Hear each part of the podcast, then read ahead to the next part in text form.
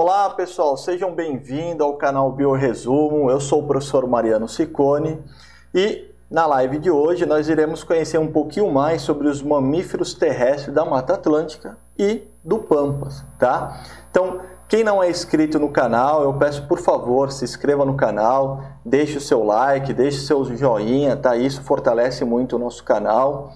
Lembrando que no sábado, tá? O áudio desse vídeo estará em formato de podcast lá no Spotify, tá bom? É, quem quiser acompanhar o Bioresumo, nós também estamos no Instagram. Lá no Instagram a gente coloca na semana, né? Quem que vai ser é, o pesquisador que vai bater um papo com a gente aqui no canal, é, com quem que a gente vai conversar, que a gente vai entender um pouquinho melhor sobre ciência, sobre pesquisa, tá? É, então não deixe de se inscrever no canal, não deixe de deixar o seu like aí, tudo bem, pessoal? Eu agradeço muito. E para hoje nós teremos a presença de uma pesquisadora, né, que vai falar um pouquinho, como eu falei, sobre a parte de, de mamíferos terrestres da Mata Atlântica e do Pampas.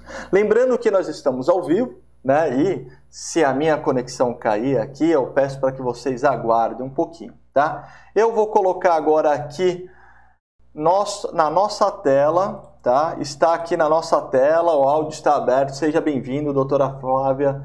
É, eu gostaria de agradecer a sua presença, gostaria de agradecer a sua participação.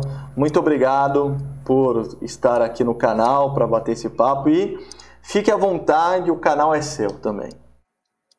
Obrigada, Mariano. Obrigada pelo convite. Uh, fico muito feliz de estar aqui, da gente poder falar um pouquinho sobre ciência, uh, abrir um pouco a bolha da, que fica dentro dos pesquisadores e falar para diversas pessoas um pouquinho do que a gente faz. E eu fico muito feliz de estar aqui, então, compartilhar um pouquinho da, da nossa experiência. Bom, e isso é legal que você falou, né? Quebrar um pouquinho essa bolha, né? Que as pessoas às vezes acabam é, tendo aquela imagem, né? Que pesquisador fica lá dentro de um laboratório, não fala com ninguém, não conversa com ninguém, aquela imagem de filme, né? Mas é, é. e é legal que, que mais pesquisadores né, divulguem também seus trabalhos. E a ideia do canal é isso, bater um papo com os pesquisadores de uma forma mais descontraída, é, para que a gente possa é, aprender mais com vocês até, que vocês estão aí na, na linha de frente da pesquisa em várias áreas.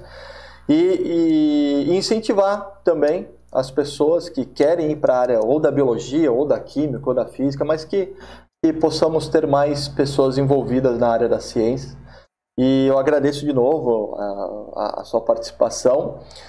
E eu queria já de, cara assim perguntar para você qual que qual que é a sua titulação, é, onde você estudou, né? Qual que se você é mestre, doutora, eu sei que é doutora, mas explica aí para o pessoal que está assistindo. Claro, então, Uh, eu sou bióloga e me formei uh, na, na PUC do Rio Grande do Sul. E aí, depois disso, eu fiz meu mestrado na Federal, na URGS do, no Rio Grande do Sul também. E voltei para a PUC e fiz meu doutorado uh, na PUC. Parte do meu doutorado eu fiz, a gente faz aquele que é o doutorado sanduíche, que tu faz uma parte numa universidade brasileira e uma parte do, do, do doutorado tu pode fazer fora, né? E aí eu fiz na Universidade de Oxford, né, na Inglaterra. E, e eu, na verdade, eu trabalho, sou especialista, trabalho com mamíferos, mas eu sou mais especialista em carnívoros e uh, trabalho muito com felinos também. Então, me, o meu mestrado foi com um estudo mais voltado para dieta de carnívoros da Amazônia e o mutato frontis de felinos que ocorrem no Pampa. E atualmente eu sou pós-doc e professora no programa de pós-graduação em biologia animal na URGS, na Federal do Rio Grande do Sul. Ah, então na verdade você tem um, você tem uma, uma carreira, uma trajetória aí bem, bem extensa dentro já da, da, da academia, né? Tanto aqui no Brasil quanto fora do Sim. Brasil, né? Você tem uma experiência enorme aí. Sim, eu entrei, eu entrei muito cedo na universidade, eu entrei com 16 anos e, e, e não consegui, me apaixonei pela ciência, não consegui sair.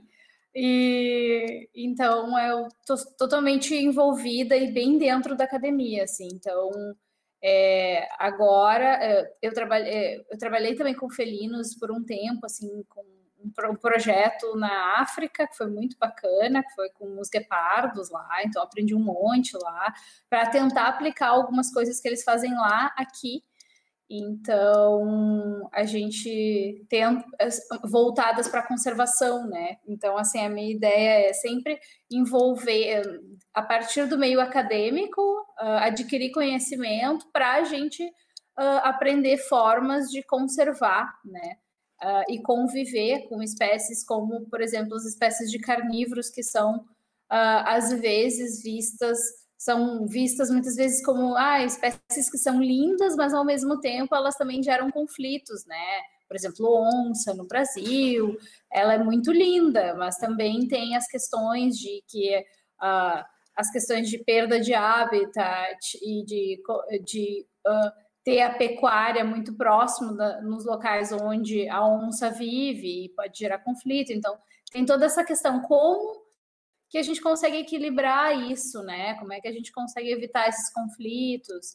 E então é muito bacana pegar essas experiências de fora do país e tentar aplicar aqui com a nossa fauna. Então essa né? é a minha minha ideia. Não, muito legal. Nossa, e você começou bem cedo, então, na, na graduação, na graduação 16 Sim. anos. 16 anos, é, é. o pessoal está no ensino médio. Mas você entrou, é, você entrou cedo na escola, eu, então. Entrei cedo na escola, ah. assim, é, eu entrei, era, que era interior aqui do Rio Grande do Sul, eu acho que não tinha, não sei porquê, mas aquela coisa, não sei se tinha muita regra, não sei que horror, né, mas é, eu entrei com cinco anos na primeira, né, no primeiro ano, então, aí disso acaba que, acabei não. que terminei, entrei. Eu, eu imagino. Aí... 9, 16 foi, anos. Foi é, entrar com 16, mas já sabia o que eu queria, assim, eu tinha aquele foco que eu queria trabalhar com biologia, com pesquisa, com felinos, e aí investei que eu queria isso, e, e aqui estou. Ah, isso é legal. Trabalhando pô. com o que eu gosto. É, é bem legal, incentiva é. aí para quem tá, tá, tá nos assistindo, é, poder ter essa ideia também de, de, de pegar um foco e querer ir atrás dessa, desse objetivo. Legal, parabéns. Sim. Parabéns mais uma Ai, vez. Obrigada.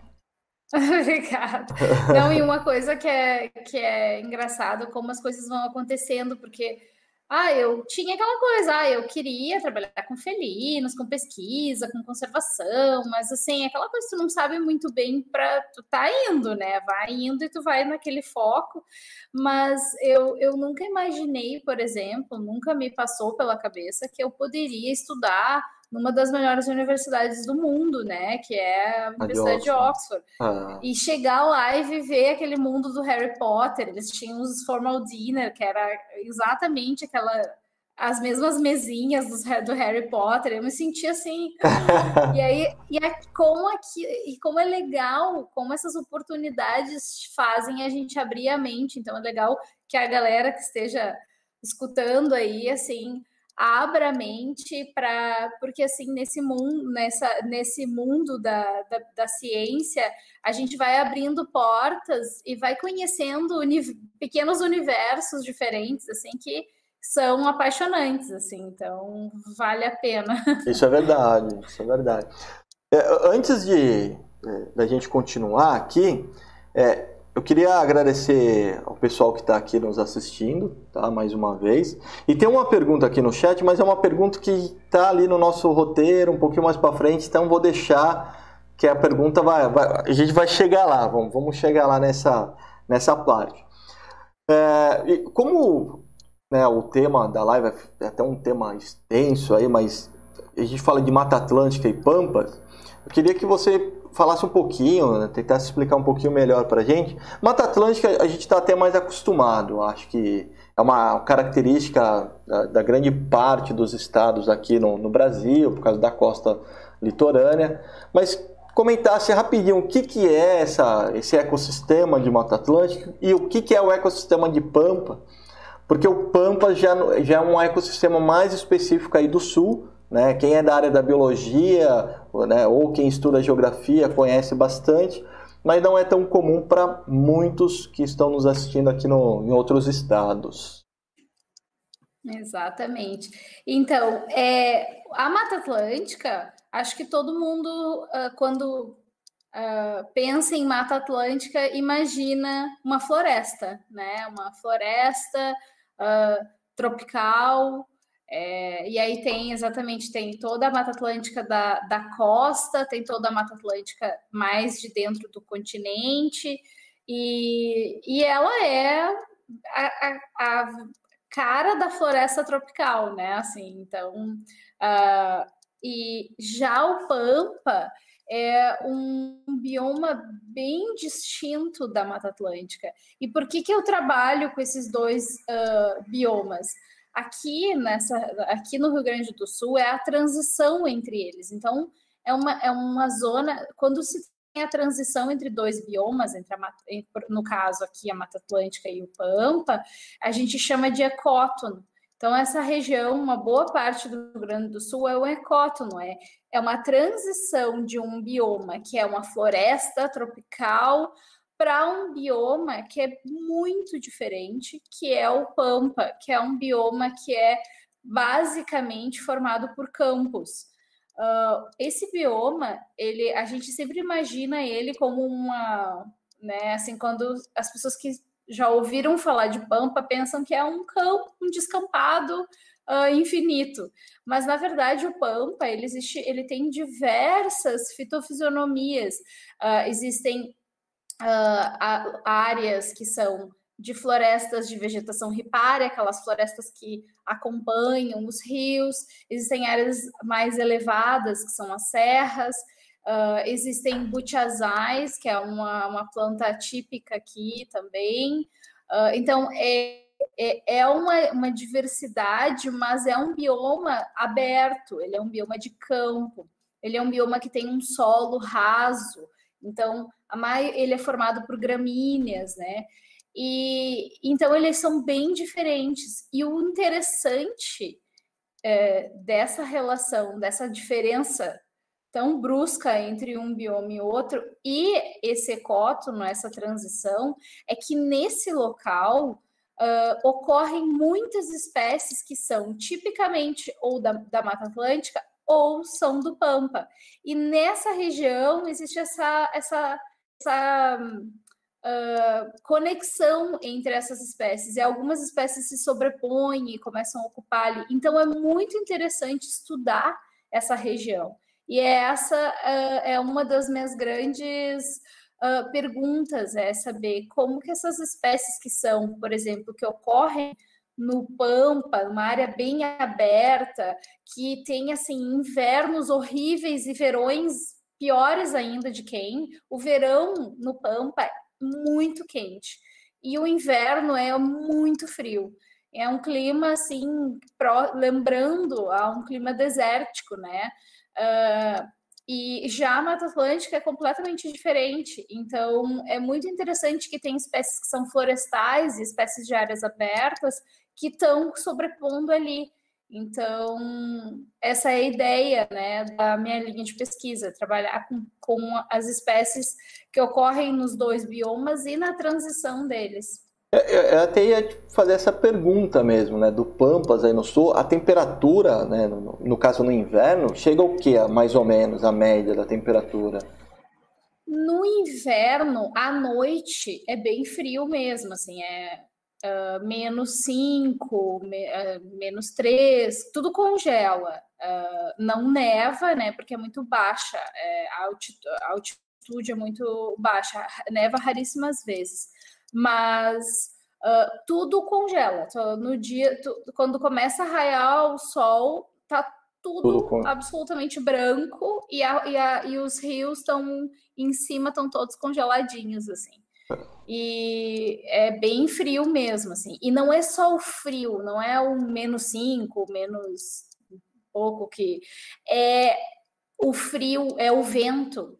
Tem um famoso que, que vem da Argentina, que é o vento minuano, vem da Argentina e do Uruguai, e é um vento muito forte. Então, é um frio muito sofrido, assim, porque além de ser de estar frio, tem aquele vento que parece que ele entra em todas as camadas de roupa, assim. Né? É, é e a umidade também é deve bem... ser bem úmido, né? Porque vem. E no inverno é úmido. No inverno é úmido. É, é, é engraçado. No inverno é úmido e no verão é super seco. E no verão é um calor que aí as pessoas pensam, ah, é a pessoa que é do Rio Grande do Sul. Não, é um calor assim, 40 graus com sensação térmica de, sei lá. E é, e é um. É, tu não tem uma árvore para ficar embaixo, né? Então, assim, por, por um bom, uma boa caminhada, tu tem que caminhar embaixo do sol a pino, então é bem. É, são, são e, e, é dependendo da época do ano, no mesmo dia tu tem uma variação próxima assim, não tão extremas, assim, de menos 5 a 40, mas tu tem uma variação de 0 a 35. Oh, louco, num, tudo. Numa... Então, é, o, tem que estar tá com uma imunidade bem Nossa, boa, assim, é, a, nossa a variação Eu... é, é grande, hein, de temperatura. É, é, é grande. Assim, uh, dependendo da época do ano, às vezes ali por na primavera ou no outono, que aqui, né, no sul, a gente tem as quatro estações bem, bem demarcadas, né? é. né? E, e a primavera e no outono, no Pampa ainda, isso é isso, isso é, bem o, o, um dia tu pode ter uma variação de 20, 30 graus de diferença, assim, é bem... E, é, e eu trabalhava, quando eu, eu trabalhava no meu doutorado, eu fiquei morando dois anos no meio do Pampa, assim, né, isolada lá. E eu seguia os gatos fazendo. Eu, eu capturava os gatos do mato, botava o radicular e ficava seguindo eles, né? E era durante. Eu tinha que fazer isso às 24 horas do dia para saber para saber onde é que eles estavam, né? E o que, que eles estavam fazendo, estava em busca de várias questões comportamentais, espaciais, esses gatinhos. E, e, e, era assim, no inverno eu congelava, porque eu tinha que ficar no meio da madrugada, às 5 da manhã, a menos 5, com uma antena, e aí com bota de borracha os pés congelavam os dedos, assim. Aí eu botava jornal, botava tudo para ver se esquentava. E chegava no verão, era Suando. outro calço. e, e, então é bem... Mas foi bem legal isso que você falou agora, Flávia, porque assim, é uma para quem não é do Sul, não é comum isso no, no restante do, do, do, Brasil. É uma característica bem do Sul aí mesmo, né? Então isso foi bem legal, porque às vezes quando a gente, que nem você falou da Mata Atlântica, da, né, do Pampas, e, e, realmente os animais devem ter um comportamento, né, para quando fica na transição dessas duas matas, é, porque, como você falou, no verão você entra dentro da Mata Atlântica, lá dentro tá fresco, porque Exatamente. as copas das árvores fazem é, sombra, diminui a temperatura, né? Então, tanto que no inverno também, se você entra nessa mata fechada, Mata Atlântica fechada, é frio. Né? É frio. Tanto, tanto que muitas é, muitas pessoas aqui, eu estou falando aqui pelo estado de São Paulo, tá? Eu também não, não vou comentar outros estados. Mas assim, pela, por experiências aqui no estado de São Paulo, muitas pessoas que acampam né, e vão acampar aqui na Mata Atlântica, que é rico aqui no, no estado de São Paulo, muitas vezes acampam até no inverno, né? Porque senão no, no, verão tem muito mosquito, assim por diante, porque no inverno vai ter sombra e acaba é, diminuindo a temperatura, mas não chega que nem, acho que no, não, não chega, certeza, que nem o inverno no Pampa aí, né? Então os animais devem sofrer. É, é, a gente vê assim que. E aí, por isso começa quando quanto mais tu vai indo para o sul, é, quanto mais vai indo para o sul do Pampa, para o sul do Rio Grande do Sul, é, mais vai se afastando essa relação dos, da, do ecótono, né? Que é, a, é. Que é a, a, a, a, transição a, transição entre um bioma e outro. E aí vai começando a aparecer só as espécies de áreas abertas, né? Que são as espécies que toleram essas variações de temperatura, que toleram essas. Porque são diversas variações, né? Que essas espécies têm que tolerar que as espécies de floresta não precisam tolerar. Então, é bem interessante, assim, essa. E a gente sente isso na pele mesmo. então... Não, e, e, essa, essa, essa transição acontece em vários lugares, né? Por exemplo, aqui nós temos muita transição de Mata Atlântica com Cerrado, que é uma transição também, só que é extensa, né? É, uhum. próxima, só que é uma transição muito parecida, nós temos com a Restinga e a Mata Atlântica também. Só que também é muito, muito próxima, né?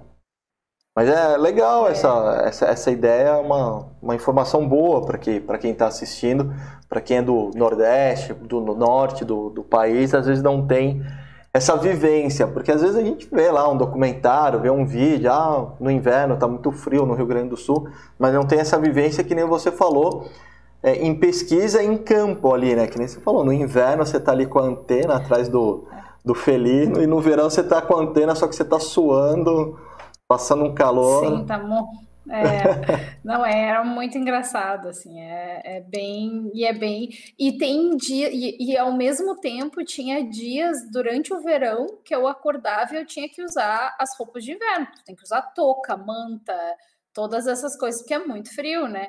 Então, eu me lembro que uma vez era janeiro, verão, e eu fui, né? Tava lá, sempre atrás dos gatos. Levantei, fui sair. Quando eu saí, mas eu não sei o que aconteceu. Aquele dia tava muito frio para janeiro. E eu tive que sair de touca e manta. Eu pensei, mas olha o absurdo do absurdo. Em pleno janeiro, a pessoa tá de manta e touca. E chegou o meio-dia, eu tava de manga cavada. assim, era muito completamente absurdo. Assim, então... A transição é grande mesmo. É. Antes até de, de ir para a próxima pergunta, é, a Gil, que está nos assistindo aqui no, no, no, YouTube, ela tá, tá mandando parabéns para você pela forma que você explica, que você explica muito bem, tá, Flávia? É uma... Obrigada. Ela tá, tá falando aqui. E já indo para a próxima pergunta aqui, quais são os, os mamíferos né, é, que mais são encontrados nessas nessas regiões? Então, é assim, quando a gente pensa os mamíferos que a gente mais encontra, tanto na Mata Atlântica quanto Pampa, em geral, são os mamíferos que têm uma maior abundância, por exemplo, os roedores. Uh, vou falar aqui um exemplo de um mamífero que não é da linha que eu trabalho, mas que são os morcegos, né, que são os voadores.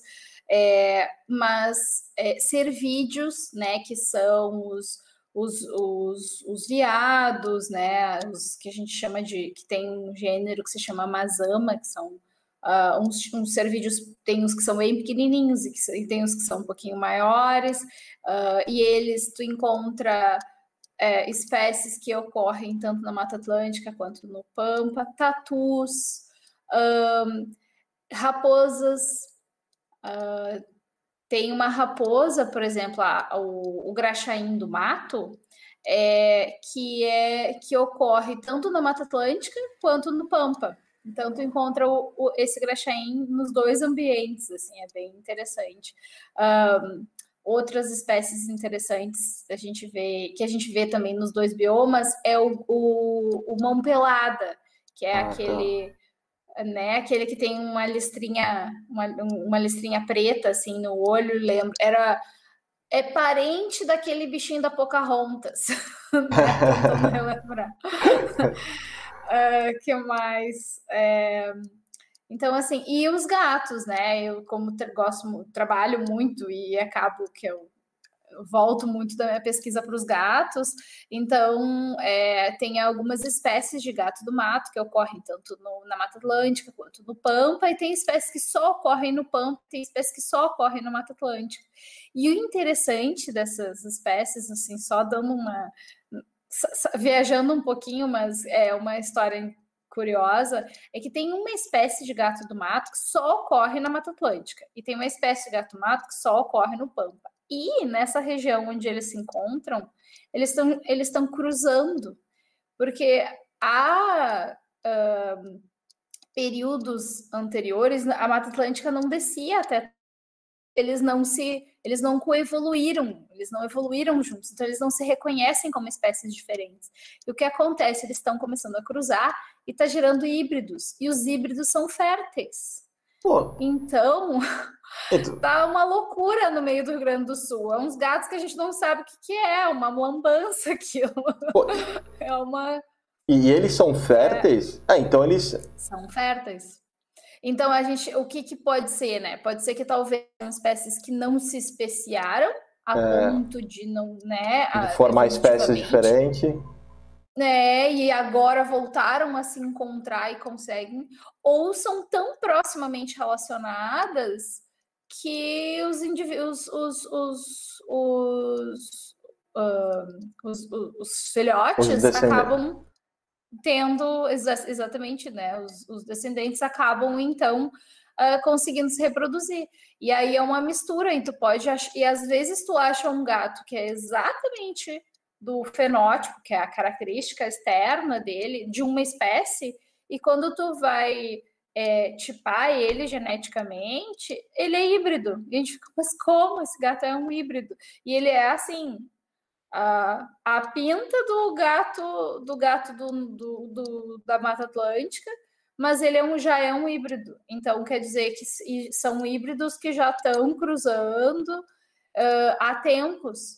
Então Caramba. a gente não sabe o que, que isso é, e a gente não sabe o que, que, que, que tem uma outra história, e essa história a gente não sabe se é natural ou se tem alguma ação antrópica aí. Ah. Porque ela é uma história mais antiga mas ela a princípio não se sabe. Agora tem uma história que é uh, de ação humana, que é a história de duas de duas raposas. Uma raposa que ocorre só no Pampa, e, e, do Pampa para baixo, na Argentina, Uruguai, e tem uma espécie que ocorre aí, no, que, que ocorre uh, para cima de São Paulo, na verdade no Cerrado, que é uma raposinha bem pequenininha, que uh, e começaram a encontrar com o desmatamento da Mata Atlântica, essa espécie que é do Pampa começou a subir, que é mais, né, tá desmatando, tá virando tudo campo, né? Então eles começaram a subir, eles são uma espécie um pouco mais flexível, eles conseguem se adaptar, e eles foram subindo, subindo, subindo, e chegaram num local onde tem essas outras raposinhas que são que só ocorrem nesse local, são endêmicas desses loca desse local, e começaram a cruzar. E agora está gerando híbridos entre essas duas raposas, e esses híbridos são bem recentes, então isso foi uma causa humana. Né? A gente desmatou e uma é... espécie de campo está tá subindo.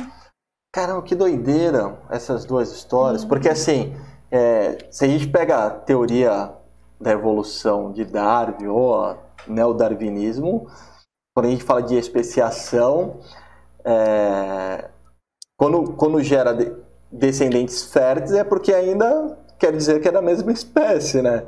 Mas como é. vocês falaram é. que já tem característica de híbrido, fenótipo, fenótipo de um, característica de híbrido, ou vocês vão ter aí uma oportunidade de publicar algo muito, muito diferente e novo nessa parte de evolução. Isso é bem legal também.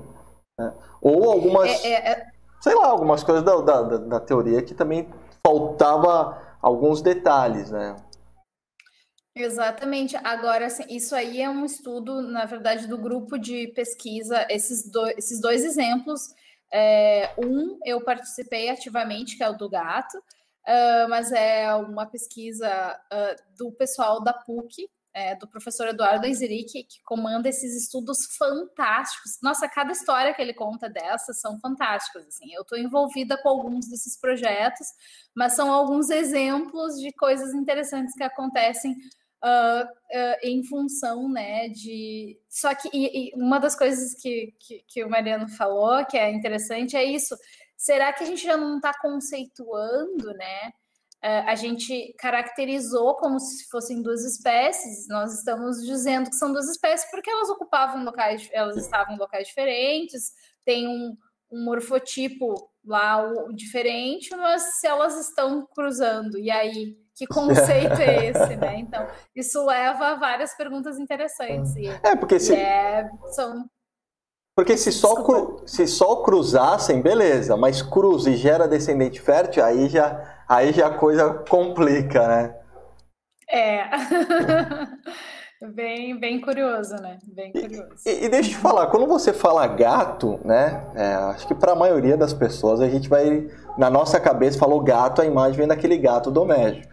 Quando você fala gato, ah, eu estudo os gatos na Mata Atlântica, no Pampa, como que são esses gatos? São pequenos, como gato doméstico, ou são é, felinos que nem onça, guepardo? Os, os... Existem uh, vários tipos de felinos, né? Eu trabalho com todos eles, desde as onças até os pumas, as jaguatiricas, e as onças e os pumas são felinos grandes, né? Uh, a jaguatirica é um felino intermediário, assim, de uns quilos, 15, 10 quilos. Agora, esses gatos que eu falo são gatinhos do tamanho de gatinho doméstico, assim, são gatinhos. E tem muitas espécies. O Brasil tem muitas, muitas espécies de. de são. Agora estão estão vendo se, se não existe até, estão fazendo separações de novas espécies, então existem cerca de 10 ou talvez até 11 espécies desses gatinhos pequenos que são os gatos do tamanho de um gato doméstico. E eles são lindos, eles são tipo, tem uns que são pintadinhos, como se fossem umas mini oncinhas, tem outros que são é, totalmente a mesma espécie, pode ser pintada e pode ser preta, que nem acontece com a onça, né? Que ela só tem mais melanina. Uh, não existe pantera e onça, existe a onça pintada e a onça pintada que tem mais melanina que então a mesma coisa acontece com os gatinhos, tem os gatinhos pintados e a mesma espécie ela só tem mais melanina, então ela é preta. Uh, e existem outras espécies que são cinza, tem, tem espécies que são peludas, tem muitas espécies bonitas de gatinhos. É. É, como é o meu xodó, eu, eu, eu não, não vou me esticar aqui, senão eu vou ficar falando desse gatinho o tempo todo. Não, e, e, e, realmente, eu já tive a oportunidade de ver é, na natureza é, é, gato do mato. A gente chama de gato do mato, né? Gato do mato. É, a gente, gato do mato. E realmente, lembra mesmo uma, uma onça, só que pequenininho como um gato, é, bem bonito mesmo. E, e assim, Vai, quem não é especialista fica, pô, será que é um gato do mato ou será que é um gato que é de alguma sítio, de alguma fazenda? Mas assim, pela característica, quando você começa a observar ele andando no meio da, da vegetação, à procura de, de, de animal para se alimentar, aí você vê que é um gato selvagem mesmo, porque um gato doméstico não. É aquele gato que quer ficar em casa de boa, né? Não é um gato muito caçador. E, é. e, e aproveitando, você falou que tem muitos roedores né, né, nessa região, né? E qual que é a... É, desses gatos que você estuda, desses felinos que você estuda, entre o, o, nível trófico ali deles na, na, mata, tanto na Mata Atlântica ou no Pampas, qual que é a relação do que, que eles se alimentam? Eles são também é, presas para algum predador maior? Qual que é a relação deles? Uh, eles, em geral, uh, são predadores de, de, principalmente de roedores, né? Então, é, a a presa principal de quase todos esses gatos é, é, são os roedores. Então, é muito importante que tenha muito roedor para os gatos, né? Uh, mas e, de, da, da, mesma forma é importante ter os gatos para controlar as populações de roedores que, dependendo, né, em altas quantidades, podem se tornar até uh, é, pragas, né? Pra, pragas, né, para agricultura ou trazer doenças, né? Então é um equilíbrio, né? Na verdade, os roedores nativos uh, são não tem esse controle, né? Então, mas é interessante que essas espécies de, de gato elas também se alimentam de qualquer roedor que eles que eles vêm na frente, né? E muitas vezes eles se alimentam dos roedores, as ratazanas, os, os uh, os ratos que são exóticos, né, que são invasores. Então é muito bom porque eles também predam esse tipo. E em relação ao nível trófico, é, os gatos, esses gatinhos, eles, uh, em geral, eles não têm, uh, eles não têm predador. Eles, o que eles têm são uh, que a gente chama de inimigos naturais, que seria por uma coincidência deles. É, ou, ou, ou por, por, seria, por competição, competi por competição, né? Ou por uma infeliz coincidência do gatinho de se deparar com um felino maior. que no momento em que, por exemplo, eles se deparam com uma, com uma jaguatirica, com uma onça, elas podem sim matar eles, mas uh, uma, mais uma questão de, de predação intraguilda, assim, né? Ah. Eu vou acabar com os meus competidores e acabam, então, é. uh, ocorrendo isso, mas... Não é característica mas... dos outros Não. animais, tá? Entendi. Não. Ah, legal. Pô. É...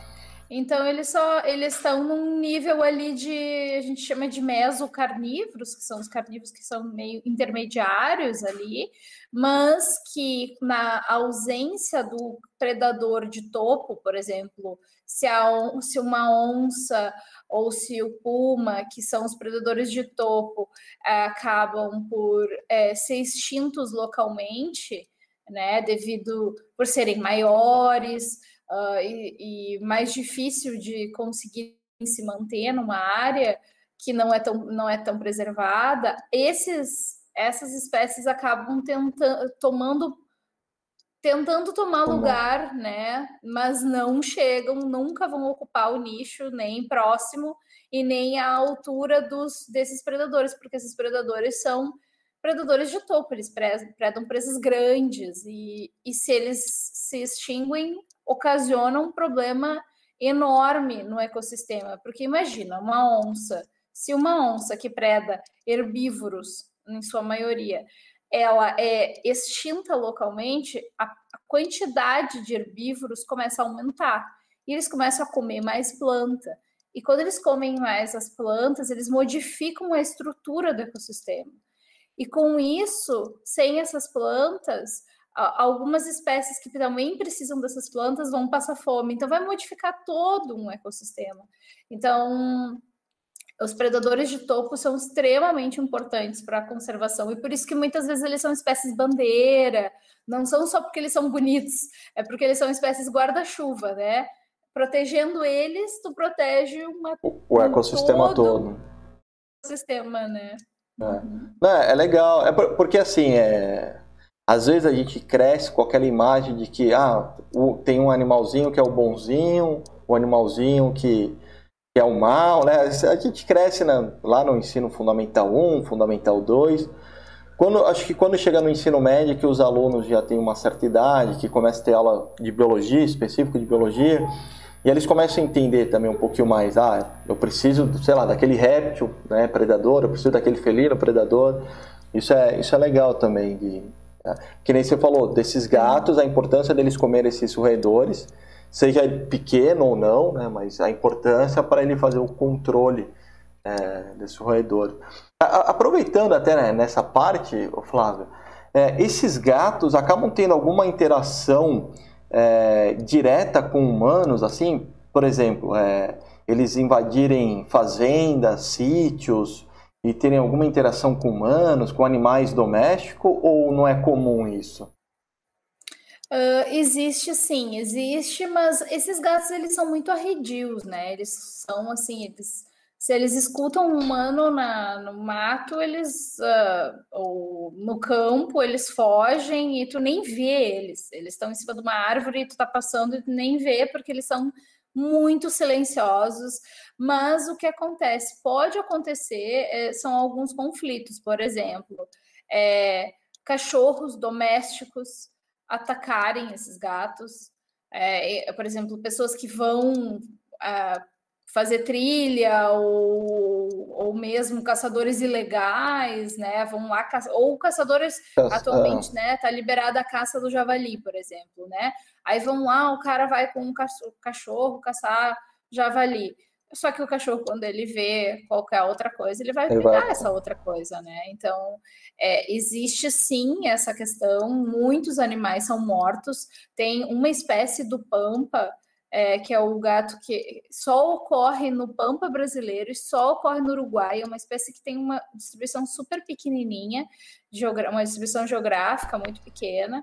E essa espécie, ela tá morrendo por causa de atropelamentos, ela tá, ela tá se extinguindo, tá? Assim, ó, um risco de extinção muito elevado, ela está muito ameaçada, e é em função de perda de habitat, atropelamentos, e morte causada por cachorros domésticos. Por quê? Porque esse, esse gato ele é um gato de campo. O gato de campo não sobe em árvore para se proteger, ele se abaixa no meio do pasto. E aí, para os cachorros pegarem, é uma é, facilidade. É, é, é, então, é bem complicado.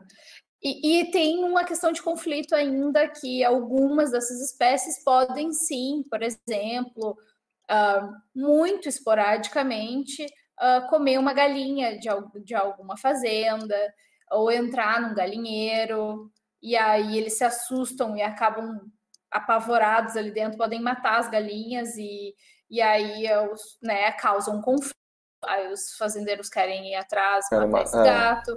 Então, é, então existe essa relação, mas ela é uma relação assim é, é muito ra é raro, não é algo não é comum. algo comum essa questão do, do gato ir pegar a galinha, mas assim existe, existe e a gente sempre tenta lidar com isso. O que a gente faz é conversar com os fazendeiros, vocês estão prendam as galinhas de noite, coloque, faça um galinheiro bem fechadinho, uh, bota um radinho a pilha do lado do galinheiro com um som, não, porque aí, ou luzinha de Natal, coisinhas que uh, eles, os gatos se assustam com essas coisas. Qualquer coisa humana, eles têm medo, né? Então, se tiver um radinho, a pilha ali, se tiver uma luzinha de Natal, eles já não vão ir no, no, no galinheiro. Então, é, é uma maneira de evitar o conflito, né? Eu vou, vou aproveitar até fazer duas perguntas. Você falou da, da característica né, de, de vida desses animais, que eles são bem arredio. Então, quando vocês também estão em campo para pesquisar, deve ser bem difícil, né?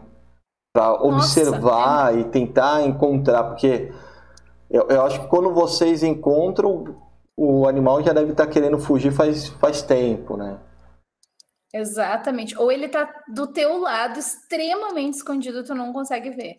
Então, assim, teve vezes, eu, por exemplo, fiquei dois anos, né, morando direto no campo e atrás desses gatos todos os dias com, com a antena, com os gatos que tinham sido capturados, que estavam com colar, eu não enxergava eles. Eu chegava perto, eu sabia que o gato estava do meu lado num, no meio de um pasto, no meio de, um, de, um, de uns arbustos e simplesmente não enxerga.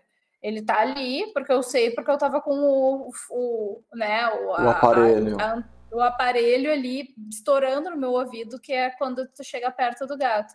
Mas tu simplesmente não enxerga. Eles têm, eles têm uma capacidade, assim. Então, é, poucas vezes, poucas vezes. Olha, eu, eu acho que eu não, não digo assim de visualização, eu acho que eu vi umas cinco vezes uh, durante o meu doutorado. Claro, aí depois, com o tempo, claro, né, outros campos, mas durante o meu doutorado, que eu fiquei dois anos morando lá direto, eu vi gatos umas cinco vezes. Isso Caramba. é muito pouco para quem percorre o tempo todo, 24 horas do teu dia, tu tá atrás. Não, em dois anos, cinco vezes é muito pouquinho. É muito pouco, é muito pouco. E... Não sei nem se chegou a cinco, assim, então, assim, é desse nível. Assim. Caramba. Mas, claro, pra, aí a gente né, tinha que capturar, e para capturar um animal desse, tem que ter toda uma estrutura, tem que ter experiência, tem que ter veterinários. É, é um, é, é, muito delicado, porque imagina um veterinário tem que fazer uma anestesia geral num gato desse, pra, que nunca viu um humano na vida, uh, para colocar o radicular. Né? Então é algo muito delicado, né? Lidar com capturas assim. Então atualmente o que a gente tem feito é, eu tenho evitado, eu, eu acho assim muito lindo o trabalho de, eu, por exemplo, o que eu fiz durante o meu doutorado foi muito bacana. Mas atualmente eu prefiro, eu prefiro trabalhar com métodos não invasivos, ou seja, métodos que a gente não precisa ir pegar o bicho, capturar o bicho, marcar uhum. o bicho, né? Então, eu, o que eu utilizo atualmente são as armadilhas fotográficas, que são é, umas câmerazinhas bem, mais ou menos desse tamanho, a gente instala elas nas árvores uh, e, a, e ela fica ativa lá 24 horas. Quando um bicho passa na frente dela, ela liga. E aí, ela, e aí ela marca a data, a hora, que bicho que passou. Se dependendo, eh, os gatinhos, por exemplo, como eles têm esse padrão de esses gatos que tem, ou onça também, que tem um padrão de manchas, cada mancha, eh, cada indivíduo, essas manchas são únicas, são que nem a nossa digital. Então a gente consegue ver quem quem são os indivíduos pelo desenho do padrão deles. Uhum. Então a gente consegue fazer estudos populacionais, a gente pode descobre sobre a atividade deles, a gente descobre espécies que podem estar afetando essas espécies ou espécies competidoras, porque todas que cruzam naquele local e o que ocorre naquele local nos dá um monte de respostas interessantes. Fezes também, ou animais atropelados, a gente pode trabalhar com os estômagos, daí a gente estuda a dieta. Então a gente vai por outros métodos que a gente trabalha com esses animais, mas não de maneira. Atualmente eu tenho optado por trabalhar dessa forma, assim, né? Do método evitando o contato né, com eles, assim. E é muito bacana, a gente consegue dados muito legais e descobre várias, ainda mais porque é um Big Brother dos, dos, dos, bichinhos do mato, né? A gente fica lá olhando tudo que eles fazem, então é bem bacana. Pô, legal, bacana isso, bacana mesmo. É, e em relação às dificuldades, acho que você já até comentou algumas, assim, mas quais são as dificuldades que vocês mais enfrentam aí para trabalhar com a conservação desses animais? Uh, a gente, eu acho que inicialmente é bom, né? Como uh, em, toda, em todas as frentes né, da ciência, é primeiro que a ciência, que as pessoas valorizem a ciência. Para que, a pessoa, para que as pessoas valorizem, para que os políticos valorizem, para que uh, os gestores, as pessoas, os tomadores de uh, que fazem né, uh, as coisas acontecerem, tu tem que mostrar o quão é importante a pesquisa, o quão é importante entender sobre a ecologia de uma dada espécie para conseguir conservar ela e por que conservar ela.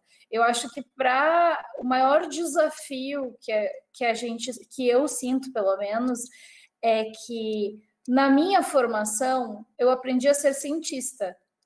Uh, e é muito difícil tu conseguir uh, mostrar de uma para as pessoas valo, valorizarem aquilo, aquele, aquela espécie, aquele ecossistema como algo que é importante para elas também. Que a natureza ela não é algo que tu compra, que é teu, é algo que é da, de todo mundo.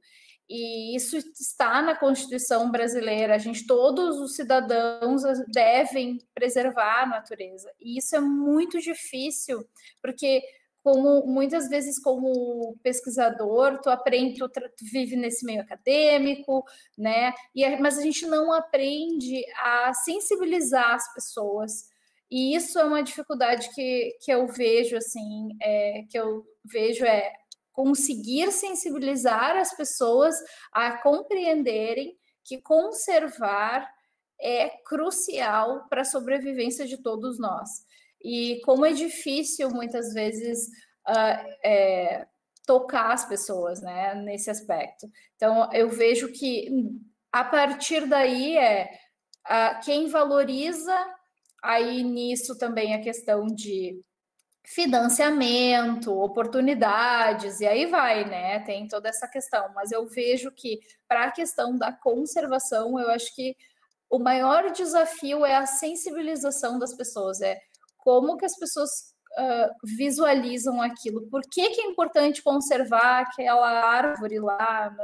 Por que, que é importante conservar o sapinho da barriga vermelha? Não, Por quê? Né? Então, as pessoas é, é difícil passar essa mensagem é, para diversos tipos de pessoas e de pessoas que trabalham em diversas frentes e que pensam de maneira diferente.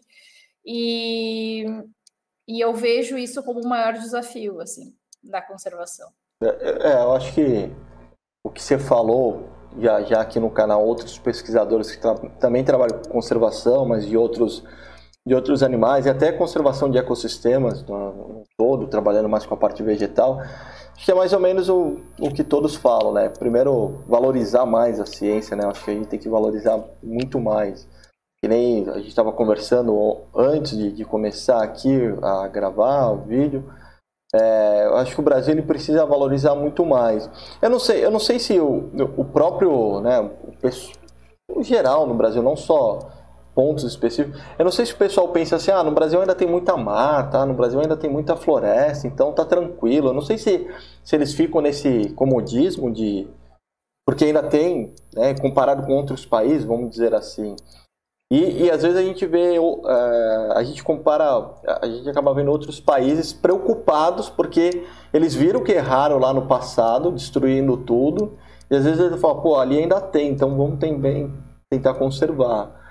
Porque às vezes eles acabam não tendo, é, não tendo ideia de que às vezes uma pesquisa, vai que nem a, a sua pesquisa, o que, que pode melhorar para um determinado solo, trazer de, de, sei lá, melhorar o solo, a vegetação, que pode trazer de um remédio para a ciência, para a parte farmacêutica, é, um mineral ali que, que às vezes com pesquisa de uma planta acaba descobrindo um mineral que tem abundância. Eu acho que realmente. É, é, ou, até, é ou até o caso dos gatinhos mesmo, que a gente está falando do, uh, da prestação de serviço que o gato faz quando ele se alimenta de roedores que são exóticos invasores que trazem doenças, que podem ser propagadores de doenças e que podem ser pragas para as lavouras. É um serviço ecossistêmico ah. isso, né? Então, é mostrar essas, essas questões é, para as pessoas, para as pessoas entenderem o valor da natureza diretamente, né? Mas existe todo o valor indireto que a gente também é, que é o mais difícil de passar para as pessoas, assim. Mas eu acho que é isso, assim, é, e principalmente para os gestores, né? Para as pessoas, para pessoas que estão liderando, assim, prefeitos, governadores, uh, presidentes, a gente tentar mostrar para as pessoas a importância, né? E, e eu acho que isso que é que é importante a gente e é o mais difícil assim que eu acho assim é. na conservação é tentar é, é, sensibilizar as pessoas e fazerem e fazer com que as pessoas modifiquem isso e tu só sensibiliza quando a pessoa começa a se identificar com aquilo de alguma forma, ou quando ela sente que está perdendo totalmente. Mesmo, é. né? Como tu mesmo tinha dito.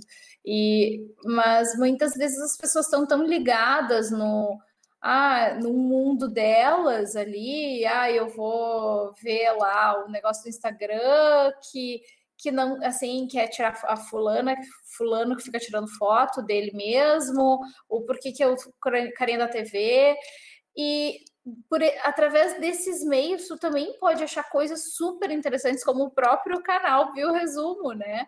Então, assim, ele, usem esses meios, assim, o meu conselho é usem esses meios que vocês gostam de usar, que as pessoas gostam, não só para coisas assim de desse, do mundo que a gente vai ficando meio bitolado. É... Usem para abrir a mente, né? Usem para descobrir sobre ciência, para conversar com pessoas diferentes, para abrir a cabeça ah, mesmo, é... que eu acho. Bem, e né? o Bioresumo é um meio muito legal que está fazendo isso, então. Pô, Parabéns, Mariana. Obrigado, Flávio. Obrigado. obrigado. Aproveitando até é, tem muita pesquisa nessa área aqui no Brasil, no Brasil e, e fora do Brasil, com esses felinos, com esses gatos?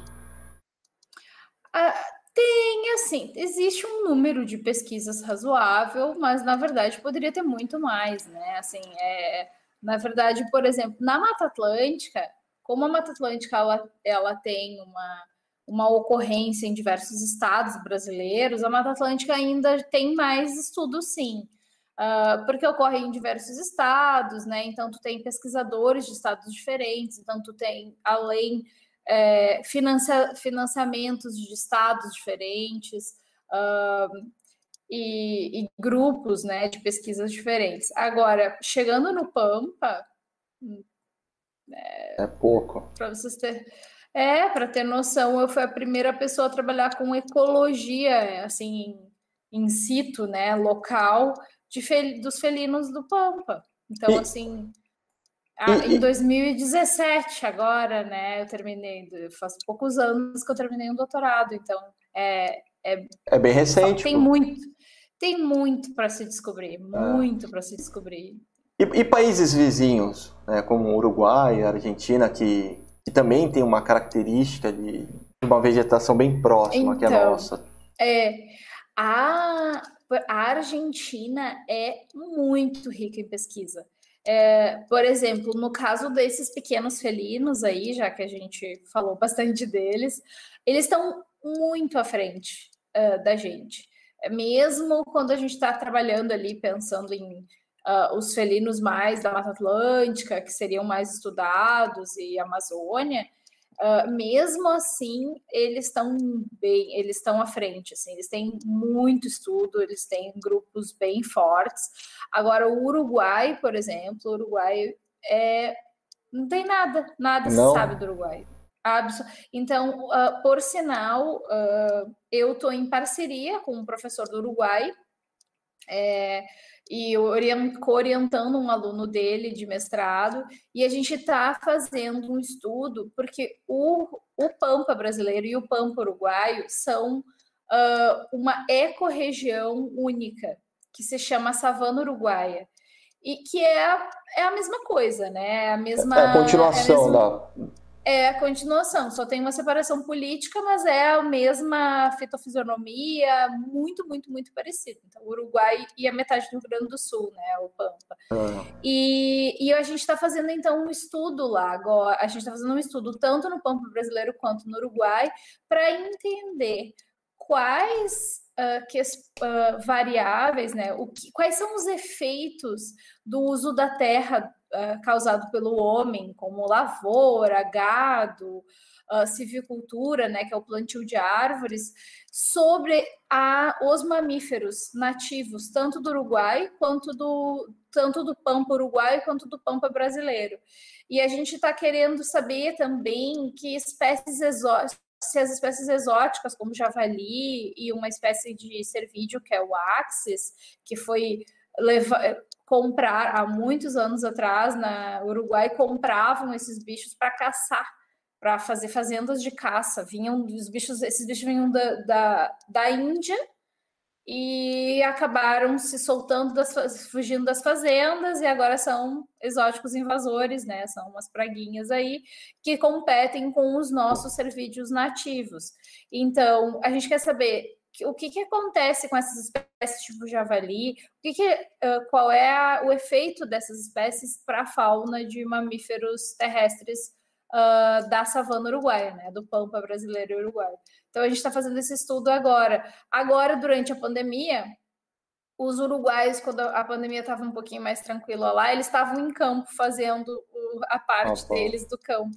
A gente ia fazer tudo junto, mas com a pandemia a gente não consegue cruzar a fronteira, então a equipe uruguai estava fazendo no campo, a gente conseguiu fazer ano passado, e esse ano paramos, e, mas a gente está tentando. Então, o Uruguai está começando devagarinho, assim, mas é, é, ainda muito, muito, muito raro ter estudos lá. Okay. Pô, então é não, bem legal essa parceria. É, é legal isso, porque assim, teve uma, uma live que a gente estava falando sobre ecossistema de, de praia, e o pesquisador falou que no Uruguai existe muita pesquisa de ecossistema de praia. Por isso que eu perguntei praia, dos vizinhos Uruguai, Argentina, e aí no caso você falou, comentou da Argentina, né, que tem bastante. É, eu, lembro, eu sei que a Argentina tem bastante pesquisa, é, ou não sei se ainda continua, mas próximo lá em 2000, 2005, tinha muita pesquisa com mamíferos marinhos. A Argentina era muito forte, principalmente ali na é, Universidade de, de, de, La Plata, ela tinha bastante pesquisa com mamíferos marinhos. deve continuar, Sim. deve continuar. É muito forte, é, é, muito forte. A Argentina é muito forte. O Uruguai para essa parte marinha também, mas para a parte continental não tem nada. Assim, Caramba, é, Achei que teria é. mais até. Achei que teria não, mais. Não tem. É uma coisa que eles. O, o pessoal está começando a. a não, não tem nem lista, eles não têm lista de, de estado de conservação da fauna nacional. Não tem. Eles não sabem que, assim, eles têm, assim, ah, as espécies que podem estar ameaçadas, mas não existe uma lista de, da fauna ameaçada. Eles estão começando, está tudo, mas eles estão se organizando. Eles vão, é, tá, tá tendo um movimento bem bacana. O Uruguai tá tá indo, assim, mas, mas é, tá é, é, mais atrás, é mais atrás. É, e, e, e, tomara que tomara que esses países, o Brasil, Uruguai, é, Argentina, é, tomara que esses países até dentro das políticas universitárias que possa ter mais interação. Acho que seria até legal. Eu não sei se. Com certeza. Mas não, tomara que é, mais para frente menos... a gente consegue. É. Eu, esse estudo que a gente está fazendo, ele engloba o Brasil e o Uruguai, né? E a gente está tentando incluir a Argentina também, porque pega uma pontinha Bom. da Argentina, uh, a, essa Continental, ecorregião. Então, é. É, então a gente o que a gente quer fazer é, é, unir, é fazer trabalhos bi, trinacionais, porque quanto mais a gente estiver unido, melhor, né?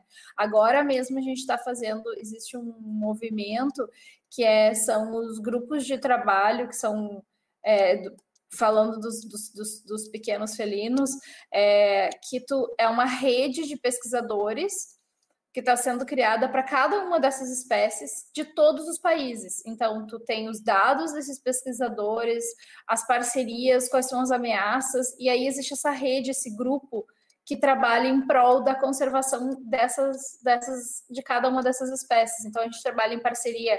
Uh, agora mesmo, a gente tava, eu estava hoje de tarde falando com o pessoal da Bolívia, do Paraguai, da Argentina, do Uruguai, Uh, e aqui do Brasil, que engloba onde é a distribuição de uma dessas espécies. Então, a gente está em parceria, falando, conversando, para ver o que, que a gente pode fazer nas diferentes áreas para proteger essa mesma espécie, só que com os problemas locais de cada país, né? Legal. Então, Não, é bem bacana. Super bacana mesmo. Não, e tomara que a gente consiga também divulgar, que nem você está falando que tem parceria, divulgar o vídeo para que lá eles também possam se interessar e fazer essa essas trocas de ideias também. Acho que seria bem Com legal. É, Flávia, a gente está chegando aqui já no final da, da live. É, o que, que você recomenda para quem quer estudar felinos, é, felinos de pequeno porte ou médio porte, para quem já está na graduação ou até para aluno que pretende fazer biologia, o que, que você recomenda quem quer seguir nessa área que você estuda já esse tempo todo? Eu recomendo foco. foco e, e, muita vontade, motivação, porque é apaixonante, é lindo. E se a gente tiver foco e, e, e for uh, proativo e se inteirar e, e, bater na porta, tu vai levar muito não, mas quando tu levar um sim, tu já abriu aquela porta.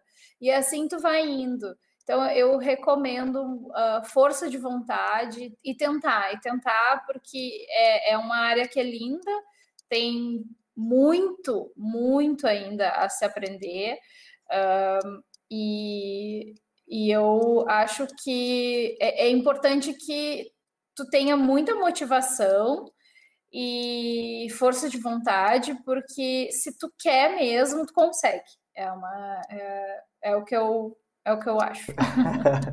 que eu posso indicar. Legal, parabéns. E você tem algum livro que possa indicar para quem tem interesse? Ou livro, ou algum artigo que a pessoa possa uh, eu tava.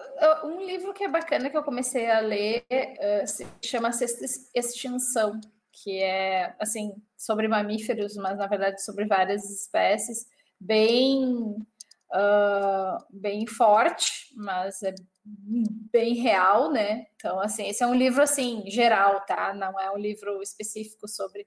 Mas quem tem interesses assim de descobrir uh, é, tem diversos livros, tem Mamíferos do Brasil, para descobrir um pouquinho sobre os mamíferos que ocorrem no nosso país. Aí, para cada, cada estado, por exemplo, do Rio Grande do Sul, que tem os dois biomas, tem três livros de mamíferos do Rio Grande do Sul. Então, é bem bacana, assim, que até tu compara entre um livro e outro. Uh, e, e, eu acho que dependendo do que as pessoas querem, né, uh, tem que ir em busca, às vezes, uh, se for uma coisa mais específica, ir para algum artigo. Uh, tem um artigo que a gente publicou falando dos gatinhos, né? Já que eu falei tantos gatos. Tem um artigo bem bacana que uma aluna minha de mestrado é, publicou é, numa revista que se chama, chamada Plus One, que é uma revista bem bacana, e, fala, e, e ela conta a história dos gatinhos chamado gato maracajá, uh, na Mata Atlântica, no extremo da Mata Atlântica. Então, é, Uh, ela estima a densidade populacional, o padrão de atividade da espécie, o padrão da atividade desse gatinho com outra, comparando com espécies possíveis competidores e com os possíveis presas. É um estudo bem, bem bonito que eu posso depois passar o contato para o Mariano, o link, e, e se vocês tiverem interesse. Não, legal. E dos livros também. Não, é, eu, eu, eu, peço quando der, é, porque eu deixo sempre na, na, Depois eu coloco na descrição do, do canal, do vídeo, né? E às vezes a gente sabe que alguns artigos não podem, não estão abertos, né? Mas alguns artigos eles estão abertos ao público, aí se tiver o link a gente coloca. É, esse aí ele é aberto ao público, por isso que eu lembrei dele ah, também, que ele é um, ele é um artigo, qualquer um é só botar ali, tá, e, e, e, ele é muito bonito visualmente, então ah, legal. tá bem bacana, assim. Depois a gente Posso... coloca assim na, na descrição, e também a bibliografia do livro, né, porque livro é mais difícil, tá aberto, Sim. lógico, mas a gente coloca sempre a, a bibliografia também do, do trabalho, dos livros, tá uhum. tá bom? Bom, é, chegamos aqui a, ao final. Gostaria de agradecer mais uma vez, Flávio, pelo, pela sua disponibilidade, é, o pessoal que está nos assistindo, o pessoal aqui também está é, tá dando parabéns para você, é, que você explicou de uma forma bem, bem didática, bem legal assim a, a participação. E se quiser falar mais alguma coisa, se quiser aproveitar, pode Sinta-se à vontade. Obrigada. Não, eu só tenho a agradecer, agradecer pelo convite, agradecer a todo mundo que está assistindo. Uh, é tarde, mas uh, é um assunto que é muito bacana. Uh, os assuntos que o, o Bioresumo tem, tem trazido são muito legais. Então, parabéns. Eu quero dar os parabéns para Mariana, agradecer uh, pelo convite e, e, dizer que qualquer coisa estou aí, estou à disposição. Se alguém ficar curioso, mais curioso, podem me contatar. Se quiserem dicas, podem me contatar. Estou aí à disposição. Obrigada. Bom, eu então vou, vamos finalizando aqui. Mais uma vez, Flávia, muito obrigado mesmo, muito obrigado pela, pela presença. É, foi muito interessante, foi muito legal o bate-papo. A gente começa a conversar, quando vai ver, já passou aqui mais de uma hora, que eu acho bem bacana. É, e, de novo, quem não é inscrito no canal, se inscreva no canal, é, deixe o seu like, que a ideia é fortalecer mais. E se você também é pesquisador, se quiser entrar em contato, tá? Pode entrar em contato via e-mail, né? bioresumo.gmail.com ou lá no Instagram, né? Que é o bioresumo underline oficial. É, e aí a gente pode bater um papo aqui também. Flávia, muito obrigado. Vamos finalizando aqui. Obrigado pela presença. Tchau, tchau, pessoal. Obrigada, Até mais. Boa noite.